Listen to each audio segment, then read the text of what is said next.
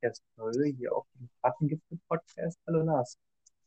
Jo, moin, Friedjof. Ähm, ja, auch ein herzliches Willkommen von meiner Seite. Ähm, genau, heute geht es um, und da reihe ich mich an, an das Thema zum, äh, also das gestrige, gestrige Thema, nämlich die ja, Visualisierung von Daten. So, und da, da wir ja den Schwerpunkt auf Datenbanken haben, äh, möchte ich einmal ja, den Weg in Tableau mit ähm, ja, Daten äh, aus dem Data Warehouse beispielsweise. So, da kommt es ja zumeist her. Ne? So, und mhm. ähm, ich habe jetzt hier gerade live äh, hier Tableau geöffnet und ähm, genau zuallererst äh, sieht man da ja, einen Überblick über die verschiedenen äh, Dashboards. Und auf der linken Seite, da wird es dann interessant, da geht es dann darum, dass man Daten einbindet oder ja, einpflegt oder connected. Mhm.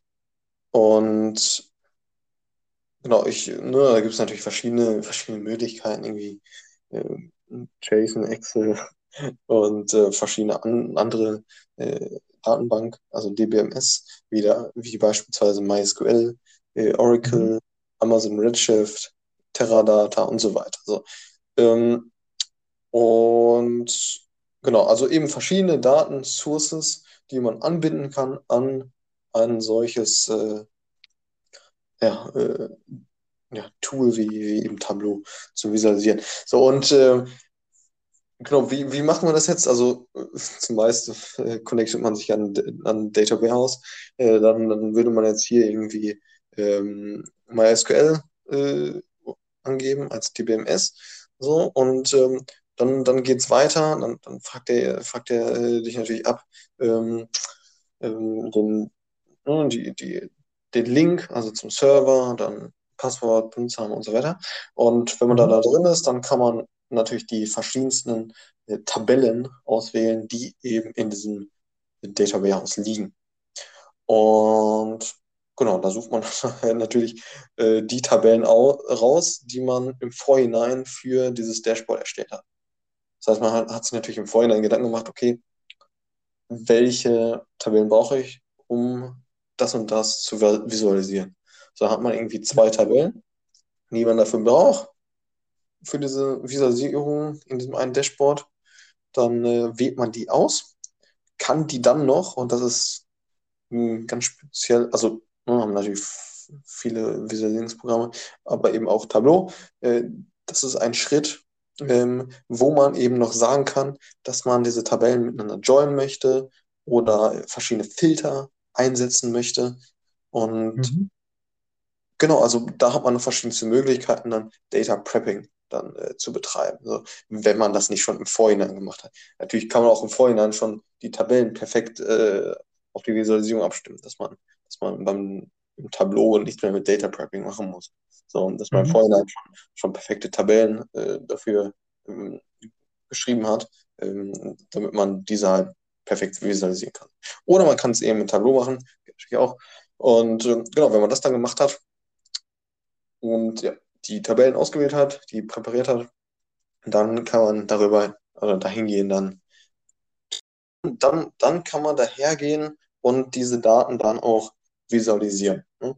Ähm, man hat ja vorher die, die vernünftigen Tabellen ausgewählt und dann ja, ist der letzte Schritt dann dementsprechend die Visualisierung. So, und ähm, mhm. da sind wir, da wir ja einen Podcast haben, der sich um Datenbanken dreht, ähm, dann äh, fertig.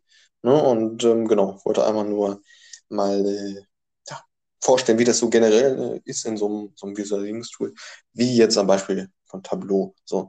Und ähm, genau, verschiedenste Datensources, die man auswählen kann, um diese dann im Endeffekt zu visualisieren. Ja, genau, also es ist ja quasi dann äh, die, so der Gegenspieler zu dem, was ich vorher äh, vorgestellt habe, nur halt dann im Business-Bereich, wo man das dann mit großen Datenmengen dann auch professionell dann ähm, genau betreibt, die Datenvisualisierung. Genau, genau. Ne? Und ähm, ja, ich glaube, bei, bei, du hattest ja gestern ähm, ähm, Verfahren vorgestellt. Ne? Ähm, da kann man mit Sicherheit auch äh, ähm, dann so Data Warehouses und so anbinden, oder? Ja, denke ich auch. Also da kann man ja auch viele Datensourcen anbinden, aber genau wie du meintest, dass es einfach äh, ja, vielleicht noch ein paar mehr Möglichkeiten gibt. Ähm, einige Datensources, die du genannt hattest, war jetzt, waren jetzt mir nicht bekannt, dass es bei Grafana so funktioniert. Ähm, da gab es auch nur eine ja, beschränkte, also beschränkt, beschränktere ähm, ja, Auswahl von äh, Datenressourcen. Natürlich die größten, die man so am häufigsten verwendet, werden natürlich von allen unterstützt. Aber so einige Sachen, ähm, zum Beispiel jetzt ein Import von Excel oder sowas, das ist da eigentlich eher nicht vorgesehen, weil das da wirklich um äh, sich da richtig um Live-Daten genau dreht. Okay, ja, gut, dann ist da auf jeden Fall der Schwerpunkt, ne? Ja, okay. Ah, okay. Genau, und das ist einfach unterschiedlich. Und ähm, natürlich bei, bei ähm, äh, mir gerade der Name entfallen, ähm, das du gerade vorgestellt hattest. Tableau. Sorry, keine Ahnung. Das ist mir gerade entfallen. Genau, bei Tableau kann man das natürlich. Ist ja, ist ja nur, ist ja nur der, die weichverweichteste Visualisierungsplattform. Ja, genau. Ja. Genau, und bei denen generell ähm, kann man ja dann noch mal mehr, viel mehr machen. Also ähm, da kann man dann genauso gut irgendwie Live-Daten visualisieren, wie in Grafana, denke ich auch.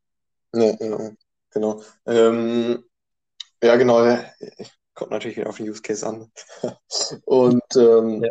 genau. Und ja, also ähm, das ist natürlich schon ziemlich umfangreich, das äh, Tableau.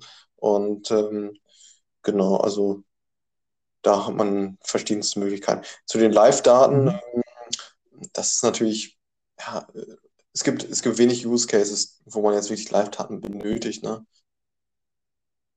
Ja, teilweise ist es ganz praktisch. Ich hatte mal so ein, ähm, ja, ein Projekt angeschlagen und zwar so ein Smart Miro. Ich weiß nicht, ob vielleicht einige das kennen, die gerade zuhören. Ähm, da geht es eigentlich darum, dass man so einen halbdurchlässigen Spiegel hat und von einer Seite ähm, werden zum Beispiel Daten projiziert, zum Beispiel so ein Chart und man spiegelt sich selber, aber dadurch, dass von hinten helles Licht rankommt, also bestimmte Punkte halt, kann man diesen Graph dann durch den Spiegel zum Beispiel erkennen.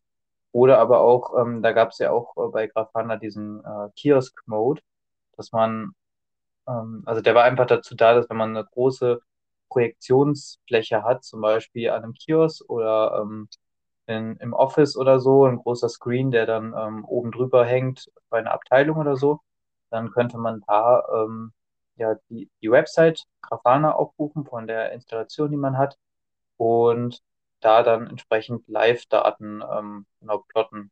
Und ja, ja, das, das wäre dann so ein, so ein großer Über, so eine große Übersicht.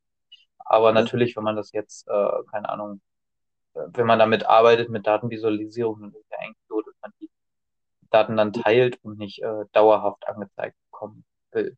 Genau. Also dass man die shared. Das so, ja.